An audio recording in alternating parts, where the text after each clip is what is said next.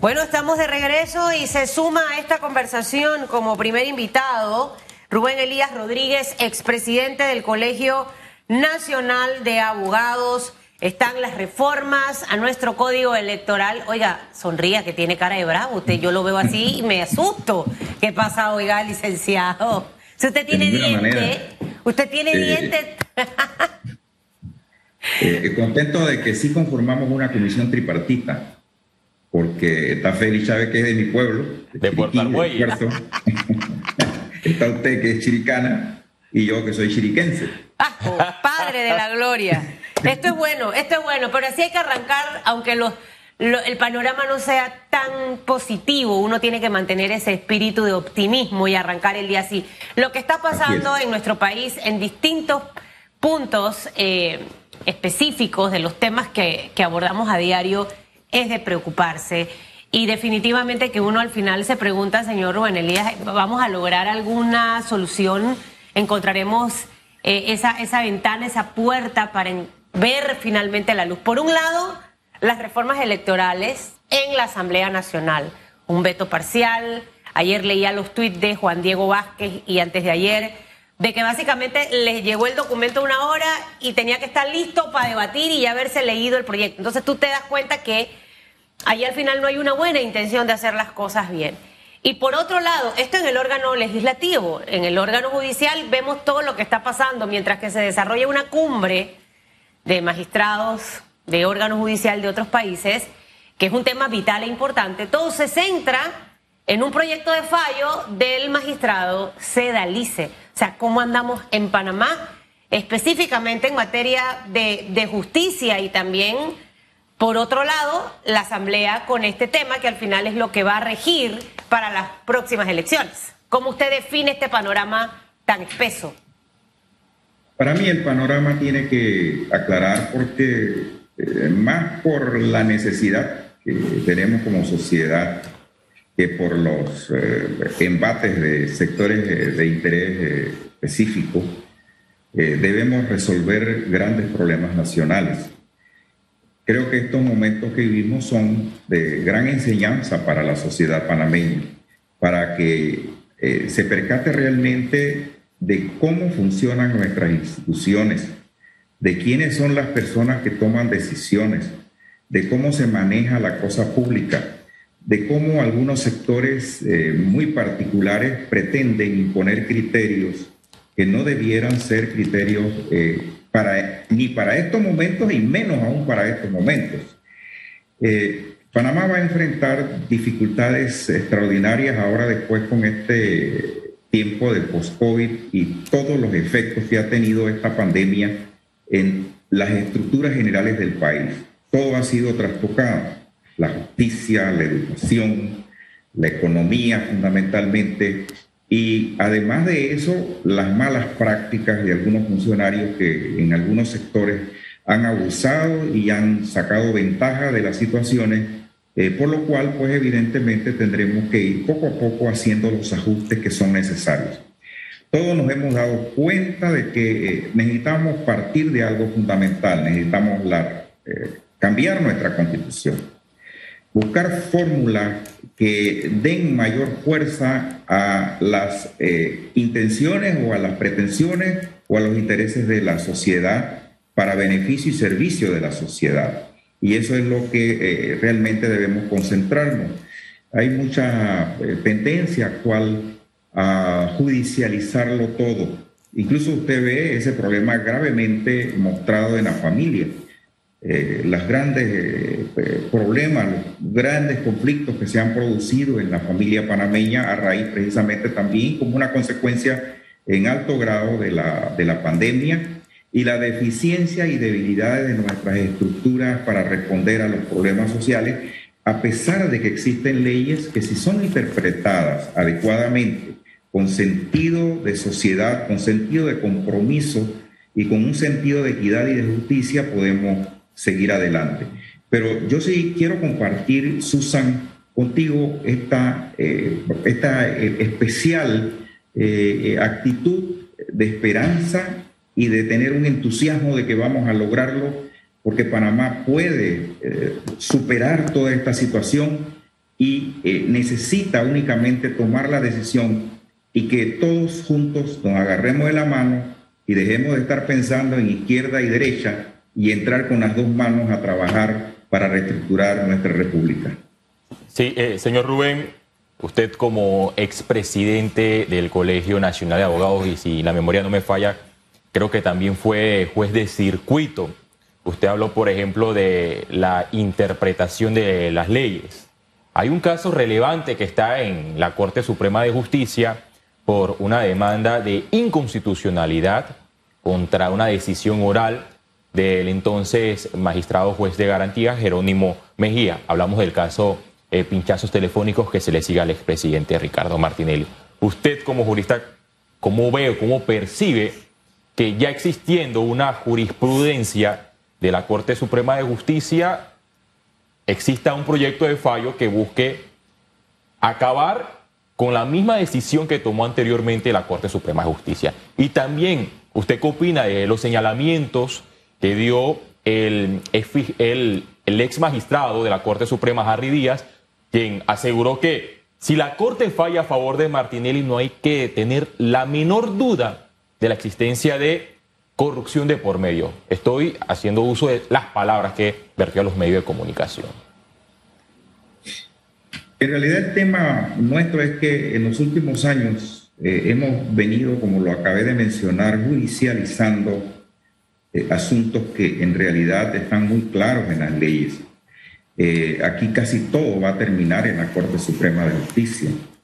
El tema de la acción de inconstitucionalidad que existe actualmente en la Corte propuesta por eh, el señor expresidente de la República en función a el famoso eh, acto o la decisión de imputación, es un tema estrictamente jurídico y muy claro. Ya ese tema fue discutido incluso a nivel de decisión de la Corte Suprema de Justicia. Eh, allí eh, se estableció claramente de que no se había producido ninguna infracción de los eh, derechos constitucionales del accionante. se propone nuevamente y se admite una acción de amparo que a mi juicio, humilde, independientemente de que respeto mucho las opiniones y decisiones de los magistrados de la Corte Suprema de Justicia, ya sea por mayoría o unánimemente o, o como fuere, siempre y cuando fuere fallo del Pleno, que jamás debió haber sido admitido ese amparo eh, y que posiblemente hubo algún error en la admisión de esa acción de amparo, debido a que eh, la propia Constitución habla de que los fallos de la Corte Suprema de Justicia son finales, definitivos y obligatorios. Y si en el momento en que eh, se decide admitir, la Corte revisa su decisión de admisión, hay algunas salidas que ya existen precedentes eh, que nosotros conocemos como abogados porque lo hemos visto y son del conocimiento público, simplemente por mayoría decidir que esa acción de amparo no es viable. Todo lo decimos con presidencia de la competencia que conforme a, la ley 63, o sea, este código nuevo de procedimiento civil, el código del, procedimiento penal, que es el código que rige lo que es eh, todo lo relativo a las causas penales recientemente aprobado, que no tiene eh, muchos años, pero que ha creado una serie de situaciones eh, innovadoras en los procesos penales, establece la facultad y competencia de los tribunales de volver a resolver sobre eh, asuntos ya sentenciados una vez se resuelva en la Corte eh, la nulidad de un fallo. Y entonces es competencia de ese tribunal de juicio integrado ahora por seis distinguidas juristas, tres distinguidas juristas, que, eh, qué es lo que va a resultar de, las pruebas y, y cuál es la decisión jurisdiccional con respecto a los derechos que bien pueden ser alegados en, ese, en, ese, en esa instancia, en ese foro que es eh, este Tribunal de Juicio del Sistema Penal Acusatorio. Allí las jueces tienen la responsabilidad y él nuevamente podría acudir a las instancias superiores para eh, resolver o, establecer los derechos que le, eventuales derechos que le pudiesen haber sido conculcados. Eh, eso fue nos crea una situación de que hay un juzgamiento que eh, realmente va a ser amplio, va a ser objetivo y tendrá todas las oportunidades. Pero el fondo que existe en esto es un fondo político, porque si usted ve la sentencia que pudiera venir en el eventual eh, caso de que resulte eh, penalmente responsable por los cargos que se le imputan o que se le han imputado, pues la sentencia es una sentencia bastante ligera, bastante leve, que eh, no eh, le va a causar mayores perjuicios, que incluso puede terminar en un subrogado penal, es decir, el reemplazo de la pena que pueda dar esa, ese tribunal. Y eh, eso no alcanza ni siquiera la pérdida de la libertad. Así es que el trasfondo de todo este tema, para que lo tengamos todo claro, es un tema de carácter político el interés que pueda tener y que tiene pleno derecho a alegarlo y a litigarlo es hacer nuevamente candidato a cualquier puesto de elección popular. Y eso es lo que más gravemente lo puede estar afectando. Y eso en realidad no tiene la trascendencia para someter a este país a estas situaciones de contradicciones que todavía nuestras autoridades no se han sentado con firmeza y con carácter a tomar decisiones. Lo interrumpo. Usted ha dado en el clavo en uno de los aspectos para mí más importantes. Y le digo por qué. Porque al final, ahorita puede ser el caso del expresidente Ricardo Martinelli. Dentro de un par de años será otro caso, pero nuestro enfoque está centrado en situaciones en las que nuestro sistema de justicia no debe estar. ¿En qué debe estar enfocado el sistema de justicia de Panamá? Primero, en que exista justicia, sea quien sea, más allá de los discursos bonitos que suenan espectaculares, que se haga visible la justicia. Hemos visto casos de diputados que han llegado a la Corte y ¿qué ha pasado con eso? Absolutamente nada. Y así sucesivamente de otros exfuncionarios de otros gobiernos que han desfilado por ahí y al final el panameño que siente, ahí no pasa absolutamente nada porque tiene relación, porque está en un partido político, porque quizás es del poder económico que me apoyó en campaña, etcétera, etcétera, etcétera. Dicho esto, por esta razón, muchos presidentes colocan en la corte a esas figuras que luego se prestan específicamente para esto que acabo de mencionar, ¿ok? Por otro lado, está el cerro, eso es un cerro de expedientes, de gente que está esperando justicia. Ahí es donde debe estar enfocada la atención de la corte, los juzgados, todo hacia allá. Pero tristemente estamos en estas cositas que nos entretienen, pero que consumen tiempo y recursos del Estado. ¿Cómo logramos? Porque yo tengo 27 años de estar ejerciendo como periodista.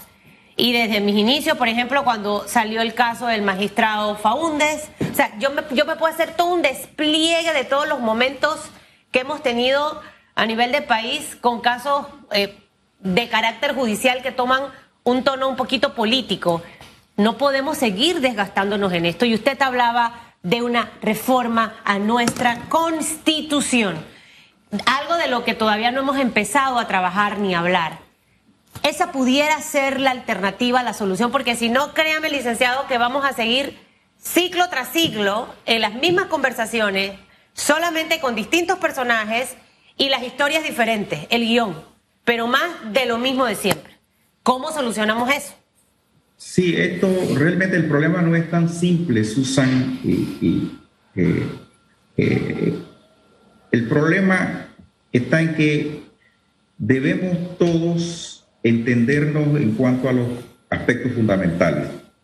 Pero mientras eh, eh, mucha gente que está actualmente enquistada en el poder y que tiene el poder de decisión se beneficie del status quo, eso va a ser muy difícil. Todo lo cual determina que la propia sociedad asuma una posición mucho más firme y mucho más comprometida, porque nosotros somos realmente los más afectados. Fíjese usted solamente para acotar, si uno se pone a analizar, y yo veo muchas aportaciones de, toda clase de fuentes con respecto a este tema, por ejemplo, de la Corte, ¿por qué no analizamos en el fondo esa acción de inconstitucionalidad es contra una decisión de la propia Corte Suprema de Justicia? ¿Por qué enderezarla contra el Tribunal de Juicio? Porque la, en la que decidió que, que había imputación fue la propia Corte. Porque realmente ahí mismo van a ver que están, eh, están eh, reparando una decisión de la propia, del propio pleno de la Corte. Eso es en el fondo y eso hay que estudiarlo. El otro tema es que necesitamos reestructurar todo el sistema y todo debe partir de la Constitución. Por eso es que nosotros en, en nuestro partido, país, hemos dicho muy claramente que uno de los principios que tenemos es la Constitución, porque debemos partir de un documento fundamental para que nadie tenga excusas. Por allí comienza el asunto. Fíjese usted, eh, en la Constitución aparece eh, el, famoso derecho de, libre elección y todo esto. Nosotros hemos propuesto en el estatuto del partido que eh, se prohíba la reelección, pues eso no lo podemos, no, lo, no, se no nos lo aprueban. Y yo entiendo, el tribunal no, no lo aprueba porque actualmente las leyes dicen que eso eh, es un derecho fundamental. ¿Por qué? Porque está en la Constitución. Eh, sin embargo, pues, como que cada vez que se avanza en un sentido de rectificación, encontramos que nuestras propias normas jurídicas que han sido creadas precisamente para mantener esta situación y perpetuar. Sí. Lo interrumpo, por eso le insisto, yo pienso, yo no soy abogada, que la gran solución a la mayoría de los problemas de los panameños está cuando en realidad empecemos a hablar de reformas a, nuestra constitución y hablar no aquí en el programa, ya sentados, eh, porque no vamos a, lograr nada. Mientras tanto, siento que es sinceramente eh, pérdida de tiempo mientras no nos vamos yo soy una mujer que a mí no me gusta perder tiempo. A mí no me gusta estar hablando, hablando, hablando. Así, sí, sí, vamos, vamos. No, yo no soy de eso, yo soy de actuar. Entonces creo que no hemos logrado tampoco las firmas eh, necesarias, Félix. O sea, el presidente Cortizo lo habló en campaña política, el tema de las reformas a nuestra constitución. Ya llevamos tanto tiempo, llegó el COVID, no lo hemos hecho. O sea, yo siento que allí es donde está la clave de los problemas también que tiene la Asamblea Nacional de Diputados. Tantos diputados, no efectividad, tanta corrupción, todo se centra en nuestra Carta Magna. Yo lo veo desde ese punto de vista, Félix. Yo no sé tú, pero ahí es donde está la solución. Bueno, muchos han planteado eh, eliminar la reelección, pero para eso hay que hacer reformas constitucionales. Así algunos, es. algunos confundían el término con reformas electorales y eso no es de reformas electorales, es de reformas constitucionales. Y también otro debate es de el llamado residuo y ahí existen opiniones distintas si es un tema electoral o constitucionalidad en los circuitos plurinominales para que los diputados sean de, voto a voto. Eh, eh, yo le puedo hablar un poquito de ese tema por la experiencia que he tenido Félix, eh, amigo y paisano porteño. Este, muchos, años, muchos años atrás venía participando por un partido político en la Comisión de Reformas Electorales.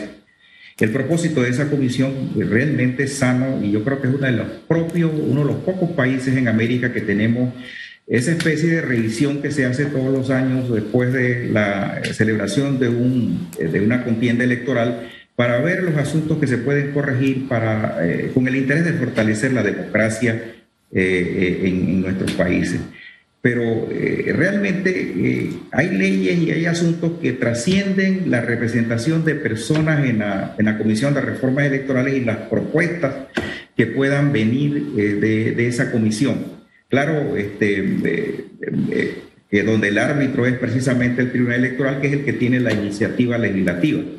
Pero en este caso de los residuos, yo creo que mucha gente no entiende el tema yo lo voy a tratar de resumir para, para, para dar lo que yo pienso y opino del tema. El tema de los residuos eh, y el problema de los residuos parte de eh, esa disparidad que se da eh, en nuestro sistema electoral general. parte de que las, los ciudadanos y los que alegan argumentos con respecto a, a, la inequidad de este sistema dicen que una persona un voto pero si usted se pone a ver todo el esquema, eh, los ciudadanos no todos tenemos derecho a una persona a un voto. Hay personas que en distintos circuitos electorales tienen derecho a cinco votos. Si votan plancha, votan cinco, cinco personas.